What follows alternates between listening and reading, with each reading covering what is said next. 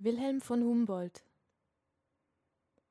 über die Verschiedenheit des menschlichen Sprachbaues und ihren Einfluss auf die geistige Entwicklung des Menschengeschlechts. Die Sprache ist das bildende Organ des Gedanken.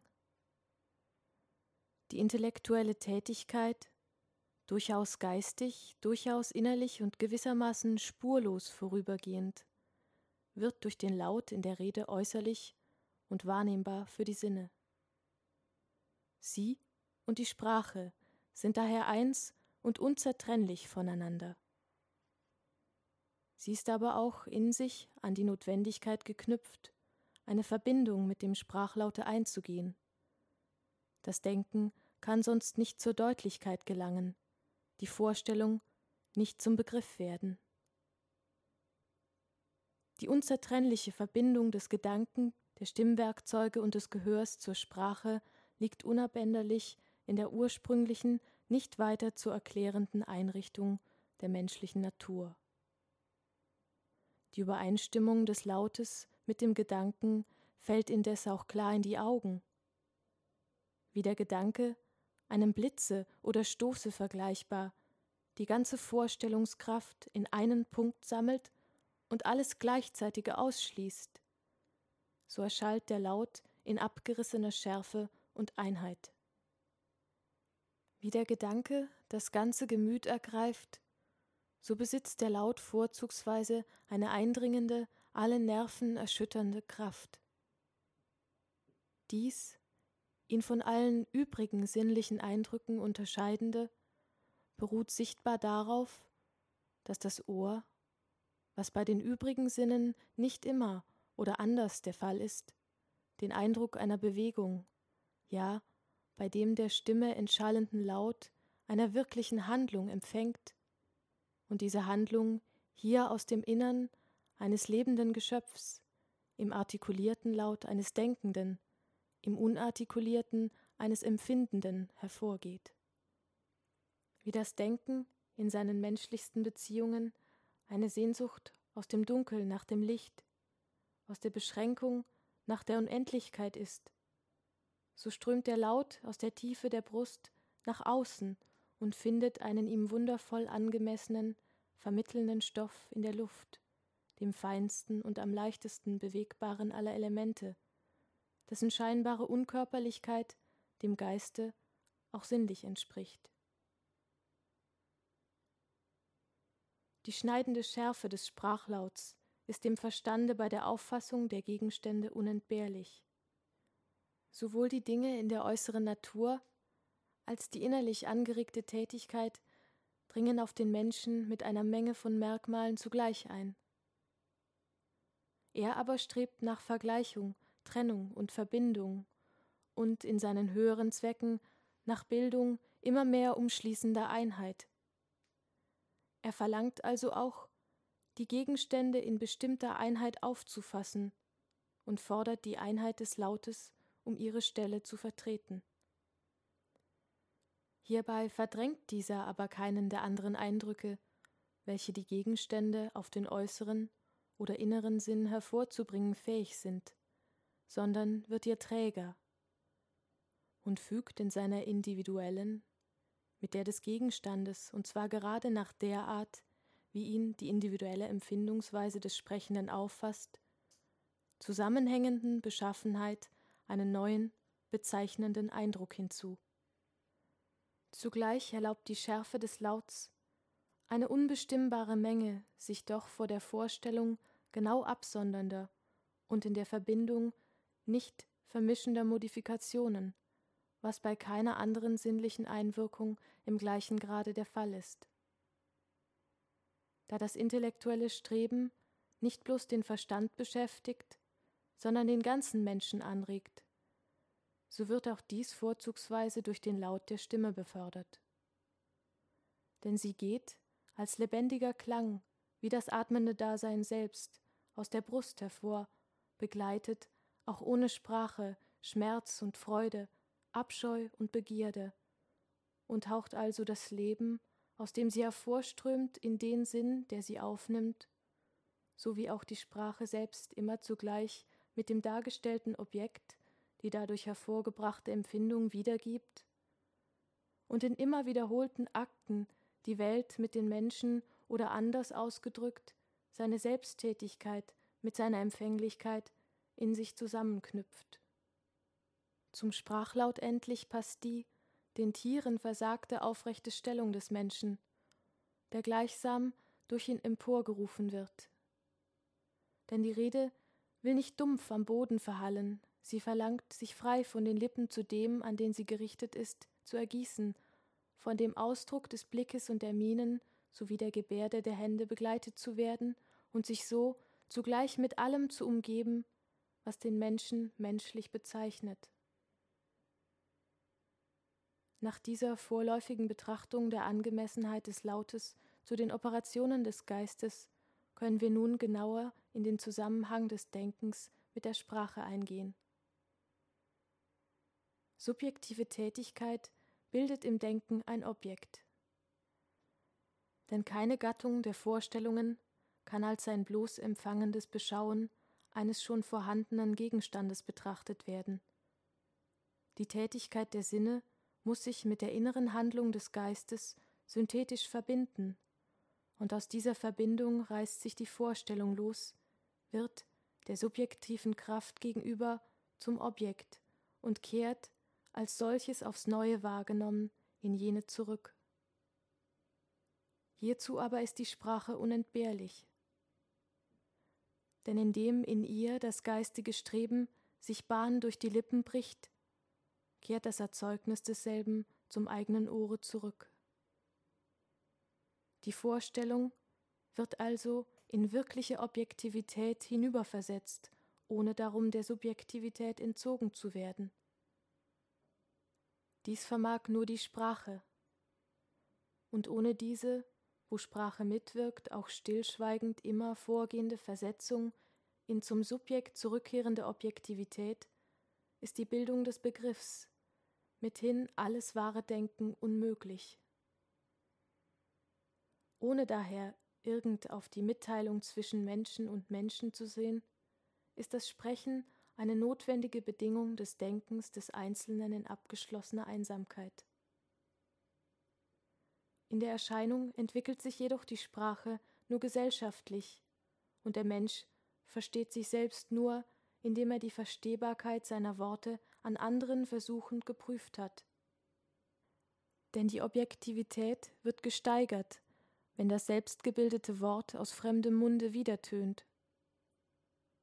Der Subjektivität aber wird nichts geraubt, da der Mensch sich immer eins mit dem Menschen fühlt. Ja, auch sie wird verstärkt, da die in Sprache verwandelte Vorstellung nicht mehr ausschließend einem Subjekt angehört. Indem sie in andere übergeht, schließt sie sich an das dem ganzen menschlichen Geschlechte gemeinsame an, von dem jeder einzelne eine, das Verlangen nach Vervollständigung durch die anderen in sich tragende Modifikation besitzt. Je größer und bewegter das gesellige Zusammenwirken auf eine Sprache ist, desto mehr gewinnt sie unter übrigens gleichen Umständen. Was die Sprache in dem einfachen Akte der Gedankenerzeugung notwendig macht, das wiederholt sich auch unaufhörlich im geistigen Leben des Menschen. Die gesellige Mitteilung durch Sprache gewährt ihm Überzeugung und Anregung. Die Denkkraft bedarf etwas ihr Gleiches und doch von ihr Geschiedenes. Durch das Gleiche wird sie entzündet durch das von ihr Geschiedene erhält sie einen Prüfstein der Wesenheit ihrer inneren Erzeugungen. Obgleich der Erkenntnisgrund der Wahrheit, des unbedingt Festen, für den Menschen nur in seinem Inneren liegen kann, so ist das Anringen seines geistigen Strebens an sie immer von Gefahren der Täuschung umgeben.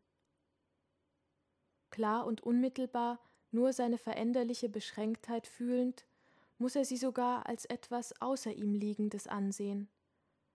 Und eines der mächtigsten Mittel, ihr nahe zu kommen, seinen Abstand von ihr zu messen, ist die gesellige Mitteilung an andere. Alles Sprechen, von dem einfachsten an ist ein Anknüpfen des einzeln Empfundenen an die gemeinsame Natur der Menschheit. Mit dem Verstehen verhält es sich nicht anders. Es kann in der Seele nichts als durch eigene Tätigkeit vorhanden sein. Und Verstehen und Sprechen sind nur verschiedenartige Wirkungen der nämlichen Sprachkraft. Die gemeinsame Rede ist nie mit dem Übergeben eines Stoffes vergleichbar.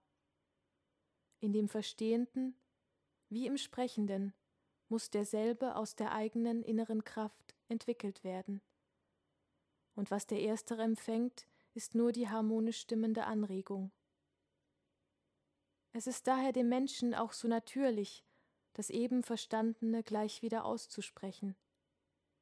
Auf diese Weise liegt die Sprache in jedem Menschen in ihrem ganzen Umfange, was aber nichts anderes bedeutet, als dass jeder ein, durch eine bestimmt modifizierte Kraft anstoßend und beschränkend, geregeltes Streben besitzt, die ganze Sprache, wie es äußere oder innere Veranlassung herbeiführt, nach und nach aus sich hervorzubringen und hervorgebracht zu verstehen. Auch bei der Betrachtung des durch die Sprache erzeugten wird die Vorstellungsart, als bezeichne sie bloß die schon an sich wahrgenommenen Gegenstände, nicht bestätigt. Man würde vielmehr niemals durch sie den tiefen und vollen Gehalt der Sprache erschöpfen. Wie ohne diese kein Begriff möglich ist, so kann es für die Seele auch kein Gegenstand sein, da ja selbst jeder Äußere nur vermittels des Begriffes für sie vollendete Wesenheit erhält.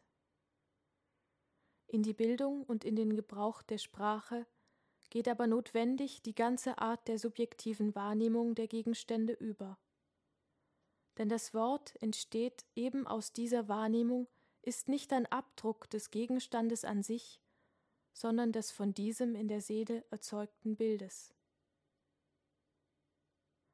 Da aller objektiven Wahrnehmung unvermeidlich Subjektivität beigemischt ist, so kann man, schon unabhängig von der Sprache, jede menschliche Individualität als einen eigenen Standpunkt der Weltansicht betrachten. Sie wird aber noch viel mehr dazu durch die Sprache, da das Wort sich der Seele gegenüber auch wieder mit einem Zusatz von Selbstbedeutung zum Objekt macht und eine neue Eigentümlichkeit hinzubringt. In dieser, als der eines Sprachlauts, herrscht notwendig in derselben Sprache eine durchgehende Analogie.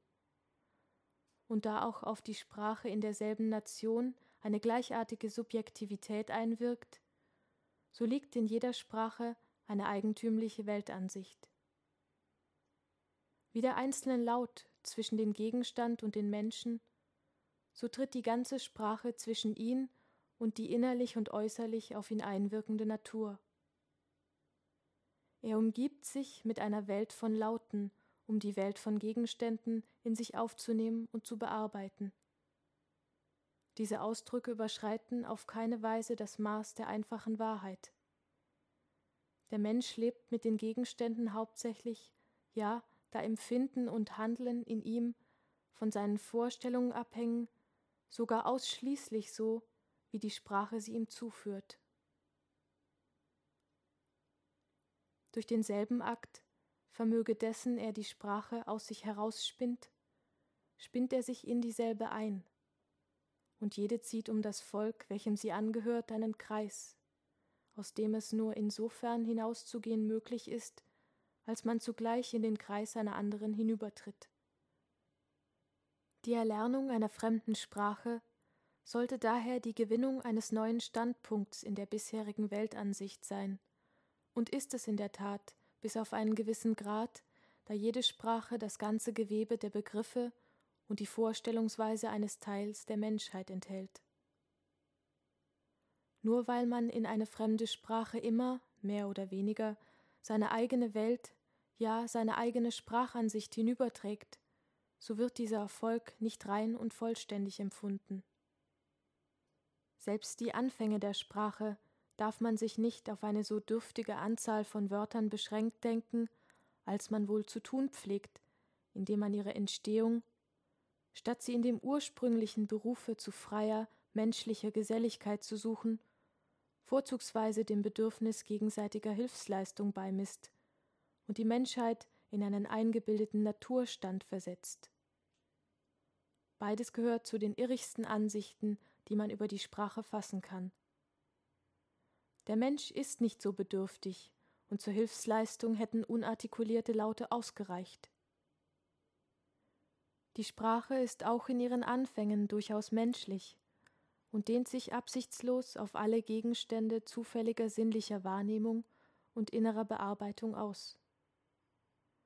Auch die Sprache der sogenannten Wilden, die doch einem solchen Naturstande näher kommen müssten, zeigen gerade eine überall über das Bedürfnis überschießende Fülle und Mannigfaltigkeit von Ausdrücken.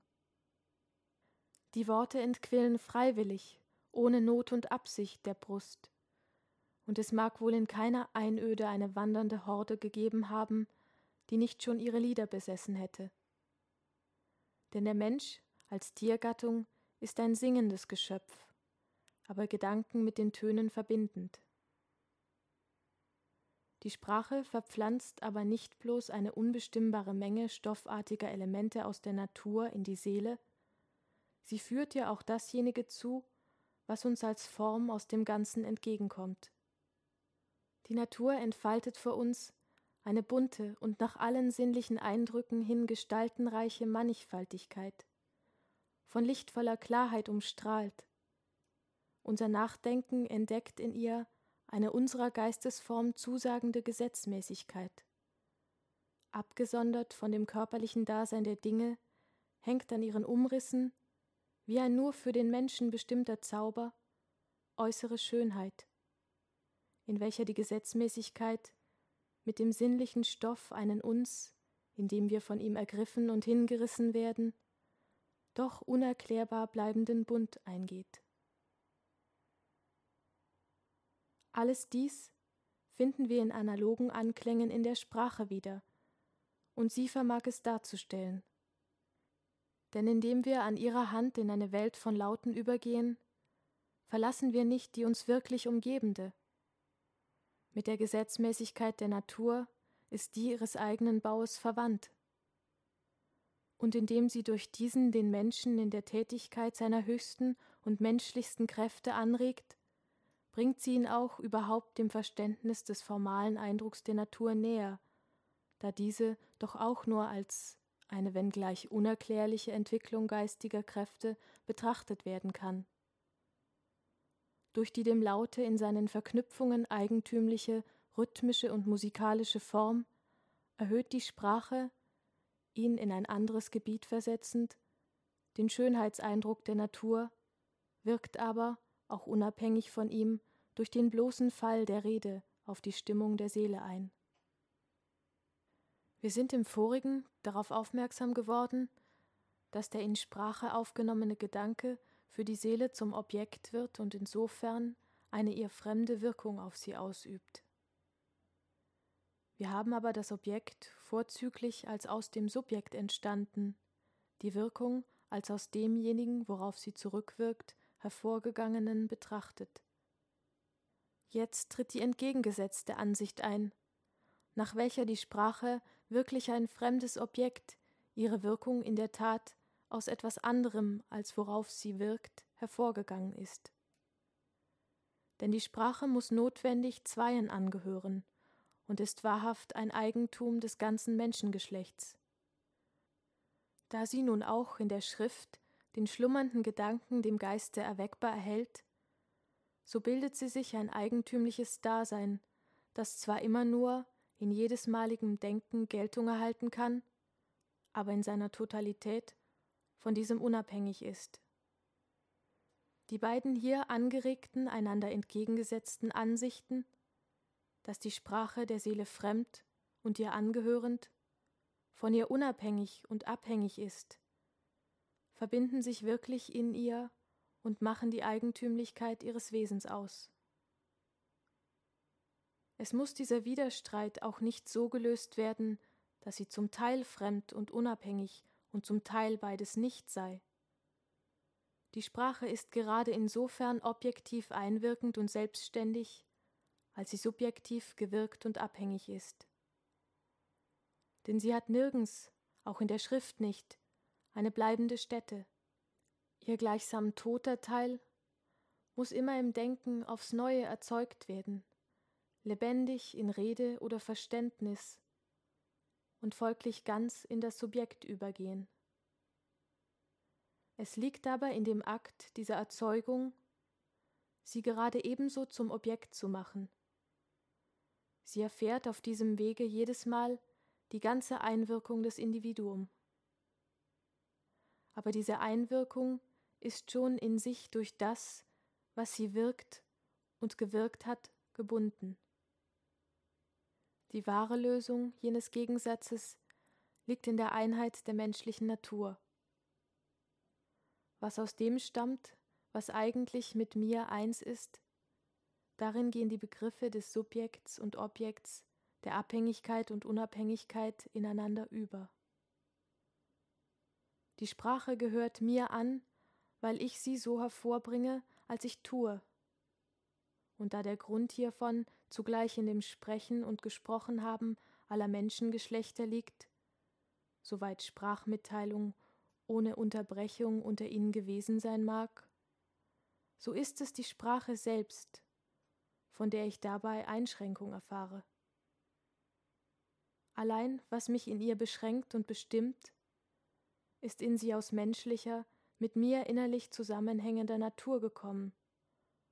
Und das Fremde in ihr ist daher dies nur für meine augenblicklich individuelle, nicht meine ursprünglich wahre Natur. Die Rückwirkung des Einzelnen auf die Sprache wird einleuchtender, wenn man, was zur scharfen Begrenzung der Begriffe nicht fehlen darf, bedenkt, dass die Individualität einer Sprache wie man das Wort gewöhnlich nimmt, auch nur vergleichungsweise eine solche ist, dass aber die wahre Individualität nur in dem jedes Mal Sprechenden liegt. Erst im Individuum erhält die Sprache ihre letzte Bestimmtheit. Keiner denkt bei dem Wort gerade und genau das, was der andere, und die noch so kleine Verschiedenheit zittert, wie ein Kreis im Wasser, durch die ganze Sprache fort. Alles Verstehen ist daher immer zugleich ein Nichtverstehen. Alle Übereinstimmung in Gedanken und Gefühlen zugleich ein Auseinandergehen. In der Art, wie sich die Sprache in jedem Individuum modifiziert, offenbart sich, ihrer im vorigen dargestellten Macht gegenüber, eine Gewalt des Menschen über sie. Ihre Macht kann man, wenn man den Ausdruck auf geistige Kraft anwenden will, als ein physiologisches Wirken ansehen. Die von ihm ausgehende Gewalt ist ein rein dynamisches. In dem auf ihn ausgeübten Einfluss liegt die Gesetzmäßigkeit der Sprache und ihrer Formen, in der aus ihm kommenden Rückwirkung ein Prinzip der Freiheit denn es kann im Menschen etwas aufsteigen, dessen Grund kein Verstand in den vorhergehenden Zuständen aufzufinden vermag. Und man würde die Natur der Sprache verkennen und gerade die geschichtliche Wahrheit ihrer Entstehung und Umänderung verletzen, wenn man die Möglichkeit solcher unerklärbaren Erscheinungen von ihr ausschließen wollte. ist aber auch die Freiheit an sich unbestimmbar und unerklärlich, so lassen sich doch vielleicht ihre Grenzen innerhalb eines gewissen ihr allein gewährten Spielraums auffinden. Und die Sprachuntersuchung muss die Erscheinung der Freiheit erkennen und ehren, aber auch gleich sorgfältig ihren Grenzen nachspüren.